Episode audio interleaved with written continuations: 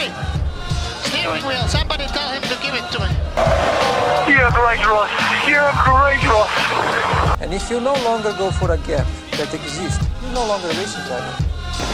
To whom it may concern you. Big ball. Gentlemen, a short view back to the past. Is that Clark? Is that Clark going so? It is, it's Clark! Oh my goodness me! Okay, we did it! Sebastian Vettel, you are the world champion! The world champion, well done, enjoy it! You are the man! Get in there, Lewis. Bonjour à tous et bienvenue pour ce premier podcast francophone sur la F1 que nous avons décidé de nommer Stop and Go. Moi c'est Grégoire et avec mon acolyte Gilles, nous lançons pour cette nouvelle saison des podcasts qui auront des thèmes divers. Entre l'histoire de la discipline, ses acteurs, sa technique et toute autre chose qui pourrait nous inspirer. Vous pourrez trouver sur le site d'Orupteur un article qui vous expliquera plus en détail le projet. Alors pour ce premier sujet, nous avons décidé de parler de Niki Lauda. Nous verrons d'abord son parcours en sport auto, puis l'épopée Ferrari et sa fameuse rivalité avec Hunt, avant de se pencher sur sa retraite sportive pour un retour suivant chez McLaren, et enfin nous parlerons de sa vie en dehors du baquet, c'est-à-dire son rôle essentiel chez l'écurie Mercedes et sa réussite des dernières années. Assez parlé, il est maintenant temps de vous faire écouter ce premier podcast. Andreas Nikolaus Lauda, plus connu sous le nom de Niki Lauda, un patronyme gravé en lettres d'or dans les annales de la F1 et qui évoque aujourd'hui l'une des plus belles pages de la discipline reine. Mais l'histoire aurait pu en décider autrement. Issu de la grande bourgeoisie autrichienne, Lauda évolue dans un milieu privilégié. Sa famille, dont la réputation n'est plus à faire dans les faubourgs de Vienne, dispose de moyens financiers conséquents, un avantage certain quand il s'agit de financer une passion naissante pour le sport automobile. L'Autrichien devra toutefois composer avec une fin de non-recevoir de la part de sa famille, farouchement opposée à cette voie professionnelle. Têtu comme pas deux, le futur triple champion du monde de Formule 1 ne s'en laissera pas abattre. Il va avoir recours à tous les stratagèmes possibles et imaginables pour parvenir à ses fins, à savoir vivre de sa passion. Vivant de petits métiers pour financer ses débuts en compétition, Niki Lauda use aussi de son patronyme célèbre pour contracter des prêts de plus en plus importants auprès des banques autrichiennes. À force d'obstination, il parvient à décrocher un volant en Formule 3 en 1970, des débuts anonymes, voire complètement transparents, qui lui permettent quand même de monter en Formule 2 l'année suivante et de se voir confier le volant d'une marche avec laquelle il obtiendra un premier podium à Rouen. Les ruses de l'ODA auprès des banques portent vraiment leurs fruits en 1972, lorsqu'une institution financière accepte de financer sa carrière en Formule 1 pendant 5 ans contre un plantureux sponsoring. Ce coup de pouce tant espéré lui permet de rejoindre l'aventure March aux côtés d'un certain Ronnie Peterson, un coéquipier de choix considéré comme l'un des pilotes les plus spectaculaires et les plus talentueux de sa génération. Pour sa première saison en Formule 1, Lauda est aux anges. Il côtoie les plus grands pilotes de l'époque. Fittipaldi, bien sûr, qui remporte cette année-là son premier sacre, mais aussi Stewart, X, Sever, Hill, Reutemann, Beltoise ou encore Andretti. Malheureusement, sur le plan comptable, les résultats ne suivent pas. Il ne marque pas un seul point, son voisin de garage lui fait de l'ombre et il se montre rarement à son avantage. En sa qualité de pilote payant, Niki Lauda a la chance de trouver refuge chez BRM pour la saison 1973. Mais là encore, les espoirs de l'Autrichien retombent comme un soufflet, puisqu'avec seulement deux petits points, les résultats ne sont guère flatteurs. Trois épreuves vont néanmoins changer le destin de Lauda. D'abord, les Grands Prix de Grande-Bretagne et du Canada. Le 14 juillet 1973 à Silverstone et le 23 septembre de la même année sur les bords du Saint-Laurent, il réussit à prendre, momentanément, la tête de la course et montre aux yeux du paddock qu'il en est capable. Le 3 juin, dans les rues étroites de Monaco, il se qualifie à une honorable sixième place et tape dans l'œil d'un certain Enzo Ferrari. Le mercato de l'hiver 1974 est particulièrement mouvementé. Tyrrell doit totalement reconstituer son duo de pilotes depuis le départ à la retraite de Stewart et le drame de Watkins Clance, tandis qu'Emerson Fittipaldi quitte Lotus pour rejoindre McLaren. Du côté de Maranello en Italie, X et Merdario sont partis. Claire Gazzoni, lui, effectue un retour aux sources, tandis qu'Enzo Ferrari accorde sa confiance à Niki Lauda, à la surprise de nombreux observateurs dans le paddock. Encore étiqueté avec le statut infamant de pilote payant, mais chaudement recommandé par Regazzoni lui-même, Lauda va faire taire ses détracteurs et commencer à écrire sa propre légende. En début de saison 1974, le paddock a du mal à comprendre pourquoi le choix d'Enzo s'est porté sur Niki Lauda. Ce transfert est loin de faire l'unanimité. Lauda n'a encore rien prouvé lors de ses deux premières saisons, mais il s'apprête pourtant à débuter au sein de l'une des plus mythiques écuries. Privé de titre depuis 1964 avec John Surtees, Ferrari a besoin d'un vent nouveau, et c'est toute la mission qu'Enzo confie à Lauda. Lauda ne se montre pas timide pour ses débuts en rouge et remporte les Grands Prix d'Espagne et des Pays-Bas lors de la première partie de saison. La suite de la saison fut moins glorieuse, car marquée par nombre de défaillances mécaniques et d'erreurs de pilotage. Il termine néanmoins la saison quatrième, derrière Regazzoni, mais avec deux victoires et neuf pole positions en 15 épreuves. En réalité, ce que Lauda a gagné lors de ce championnat, c'est surtout un nom et une réputation. Les observateurs jusqu'ici perplexes sont désormais unanimes. Lauda est le meilleur pilote de sa génération. Enzo aussi l'a adopté, il fait désormais partie de la famille Ferrari. Après une saison 74 qui a vu une étoile naître, Maranello s'attend une saison 75 étincelante. Fort d'un talent hors norme, du soutien de son équipe et de tous les tifosi, Lauda domine la saison. Avec 5 victoires et 9 pôles sur les 15 week-ends, il remporte haut la main le championnat de pilote et permet à Ferrari de remporter le titre constructeur. Cela faisait 11 ans que la Scuderia courait après ces deux titres. Au soir de la saison 75, Lauda est le meilleur pilote du plateau, l'homme à battre. Il ne laisse aucune place au hasard, tout est maîtrisé et réfléchi, si bien qu'on se met à le surnommer l'ordinateur. Pendant ce temps-là, une autre carrière connaît un envol celle du pilote britannique James Hunt. Terminant la saison à une honorable quatrième place avec sa première victoire au Grand Prix des Pays-Bas, Hunt est bien déterminé à remporter le championnat. Et son transfert chez McLaren en fin de saison est un vrai atout dans son projet. La saison 1976 commence sur les chapeaux de roue pour Ferrari. Mais le manager de l'écurie ayant changé pendant la trêve hivernale, Lauda n'est plus le pilote favori au sein de la Scuderia. Toutefois, il prouve sur la piste qu'il demeure le plus talentueux des deux, malgré quelques tensions en interne. Le 1er août, la vie de Niki Lauda aurait dû connaître un brutal coup d'arrêt. Sur le tracé du Nürburgring, le champion du monde en titre part en pneu pluie. À l'issue du premier tour, il s'arrête au stand pour chausser les pneus slick et repart dans le peloton. Mais dès le deuxième tour, dans le gauche rapide précédant le virage de Bergwerk, pour une raison inconnue, il perd le contrôle de sa Ferrari 312 T2. La monoplace frappe les rails extérieurs de la piste avant de rebondir violemment en plein milieu de la trajectoire ou elle est percutée par d'autres concurrents lancés à pleine vitesse. À cet instant très précis, d'aucuns considèrent qu'un drame vient de se jouer. Il ne peut pas en être autrement. Sous la violence de l'accident, le casque de Lauda est arraché et sa voiture s'embrase. Pendant des secondes interminables, l'Autrichien est prisonnier d'une voiture en flammes. Il ne devra la vie qu'au courage d'Arturo Merzario, Brett Lunger, Guy Edwards et Harald Hertel, venu le sortir du brasier. Sans le savoir, Nicky venait de faire un premier pied de nez à la mort. La suite appartient à l'histoire. Transporté à l'hôpital d'Adenau, Lauda est grièvement brûlé au visage, mais les médecins sont surtout inquiets pour ses poumons. Le pilote a inhalé des vapeurs d'essence hautement toxiques et souffre de graves difficultés respiratoires. Son état est si critique qu'un prêtre est appelé à son chevet pour lui administrer les derniers sacrements. Lauda lui dira d'aller se faire foutre. Six semaines plus tard, il s'aligne au départ du Grand Prix d'Italie.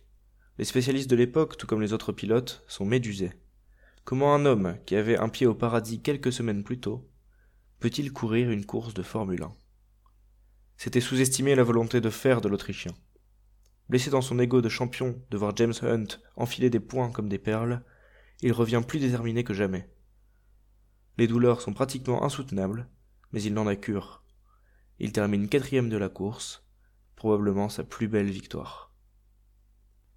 Il s'efforcera le reste de la saison de défendre son titre. Mais lors du dernier Grand Prix de la saison, au Japon, il décide d'abandonner à cause d'un problème de visibilité avec sa visière.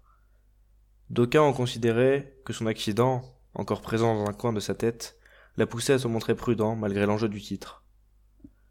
L'abandon de Lauda permet à Hunt de le dépasser d'un point au classement pilote et de devenir le champion du monde 1976.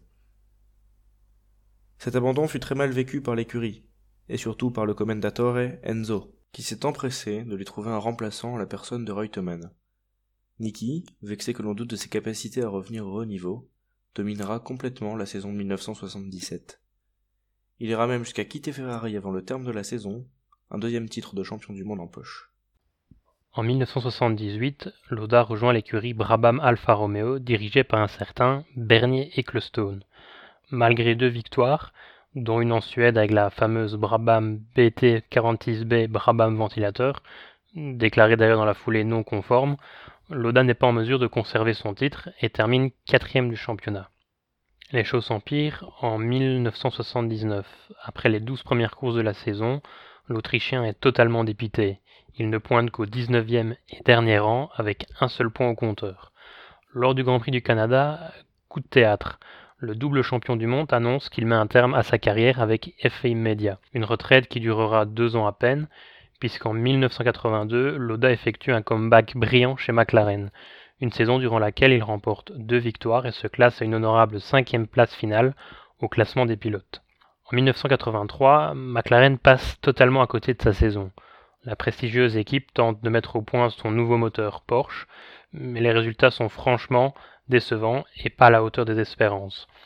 Une simple partie remise pour Loda, puisqu'en 1984, les McLaren MP4-2 écrasent totalement la concurrence et remportent 12 courses sur 16. À l'époque, euh, Niki avait un nouvel équipier et non des moindres, un certain Alain Prost. Les deux s'entendirent très bien malgré une grande rivalité sur la piste. Niki Loda s'impose 5 fois, malgré le fait qu'il n'ait décroché aucune pole position, contre 7 pour son coéquipier Alain Prost, mais Loda se montre plus régulier que son coéquipier. À la mi-saison, Prost est solidement en tête du championnat avec 35,5 points, devant le très régulier D'Angelis et Loda. Mais l'avance de Prost fond comme neige au soleil durant la deuxième partie de la saison, la faute à des problèmes techniques et de nombreux abandons. Lors de la dernière course à Estoril, Loda se présente avec 3,5 points d'avance. Prost s'impose au terme d'une nette domination, tandis que Loda est en difficulté, mais auteur d'une remontée méthodique, il accroche la deuxième place et remporte pour un demi-point son troisième titre mondial. Ce fameux demi-point d'avance, Niki Loda l'a décroché lors du mythique Grand Prix de Monaco 1984. Pour la troisième année consécutive, la pluie est de la partie et le départ est donné sous des trompes d'eau. Après un début de course tonitruant de Nigel Mansell, qui finira d'ailleurs par taper le rail, Alain Prost s'empare du commandement de l'épreuve. Mais rapidement, les regards se braquent vers le jeune pilote brésilien Ayrton Senna, dont c'est seulement la sixième course en Formule 1, et qui, parti en fond de gris au volant de sa modeste Toleman, a effectué une spectaculaire remontée jusqu'à la deuxième place et comble rapidement l'écart qui le sépare de Prost. Mais à l'issue du 31e tour, et alors que Senna est revenu sur les talons du pilote français, Jacques X, alors directeur de course, prend la décision controversée d'arrêter l'épreuve au drapeau rouge pour raison de sécurité. En conséquence, seule la moitié des points sont attribués pour ce Grand Prix de Monaco, et c'est ainsi que Niki Loda décrochera les fameux 0,5 points d'avance, suffisant pour décrocher une troisième couronne mondiale. Pour la petite histoire, X sera démis de ses fonctions de directeur de course à la suite de cette décision controversée. En 1985, le déclin de Loda est amorcé. Souvent très malchanceux et également démotivé, il effectue une saison plus discrète ponctuée d'une seule victoire à Zandvoort avant d'annoncer sa retraite définitive. Au crépuscule de sa carrière, Loda peut se targuer d'avoir remporté 25 victoires, signé 24 pole positions et être monté sur 54 podiums. Au total, en 171 Grands Prix, l'Autrichien aura piloté pour 5 constructeurs, aura essayé 21 monoplaces différentes et aura connu 13 coéquipiers différents. En 2012, Niki Lauda fut nommé président non exécutif de Mercedes. Le début d'une nouvelle ère de domination de la Formule 1. En effet, avec l'aide de Ross qui rejoindra Mercedes l'année suivante, Lauda convaincra Lewis Hamilton de rejoindre l'écurie allemande. Le Britannique le confiera lui-même S'il n'avait pas eu cet appel, je ne serais qu'une fois champion du monde aujourd'hui. Ajoutez à cela les venues de Toto Wolff et Paddy Lowe, et vous avez le quatuor gagnant qui a fait de Mercedes l'écurie si dominatrice que l'on connaît. Wolff, Lowe, Lauda et Hamilton. Nicky était un atout de choix. Il savait parler à la FIA, aux autres écuries et à ses pilotes. Il fut notamment très utile lors des tensions entre Nico Rosberg et Lewis Hamilton. C'était un personnage qui savait parler, qui négociait comme personne, et qui avait une multitude de contacts tous plus utiles les uns que les autres au sein du paddock. Son rôle n'a jamais été défini précisément, mais on peut facilement se douter que nombre de décisions importantes lui étaient soumises, et que sa parole n'était jamais négligée dans l'écurie. En contact permanent avec Lewis, il lui apporta de précieux conseils, et l'aida à devenir un grand champion de la Formule 1, comme il le fut une quarantaine d'années auparavant. Nicky était si dévoué pour son sport qu'il alla même jusqu'à se rendre à l'usine de Brackley en personne plusieurs fois pour s'assurer que les revendications techniques de son protégé soient mises en place. Quand il fut absent du garage allemand lors des huit derniers mois de sa vie, Hamilton, Toto et lui continuèrent de se contacter quotidiennement. Le 20 mai 2019, peu avant le Grand Prix de Monaco, Niki Loda nous a quittés à l'âge de 70 ans. Miraculé de la F1, il laisse derrière lui l'image d'un pilote dont la détermination n'avait d'égal que son talent. Sa soif insatiable de victoire était un modèle de combativité. Niki Loda était un valeureux chevalier, l'icône d'une époque où il n'y avait pas de marge d'erreur. Une époque aussi où quand les feux s'éteignaient, c'était peut-être pour la dernière fois. En cela, le parcours et le courage de ce seigneur de la course forcent le respect et l'admiration. Travailleur acharné, Loda était un amoureux de la course automobile. C'était un raceur, un vrai, un pur un passionné pour qui les pilotes de Formule 1 se devaient d'être les gladiateurs des temps modernes. Méthodique, metteur au point, minutieux dans les moindres détails, l'ordinateur était devenu au fil du temps une inspiration pour toute une génération de pilotes. Sa persévérance et son mental à toute épreuve, qui lui ont permis de bâtir sa légende, sont encore aujourd'hui considérés comme un modèle du genre. Depuis 2013, Niki Loda était le directeur non exécutif de l'écurie Mercedes, dont il était devenu une figure de proue avec Toto Wolff. Discret, son implication était pourtant totale. Il avait le respect et l'écoute de tous au sein de l'équipe. Cette dernière ne s'en cachait d'ailleurs pas. Loda faisait partie intégrante des innombrables succès accumulés ces six dernières années. Parce qu'il a été l'un de ceux qui ont risqué leur vie pour tutoyer les sommets, dans une prise de risque qui dépasse aujourd'hui l'entendement, il savait mieux que quiconque comment doit se diriger une équipe de course. Sur le plan personnel, Niki Loda était l'homme de tous les superlatifs. D'une intelligence rare, il disposait aussi d'une capacité de résilience hors du commun.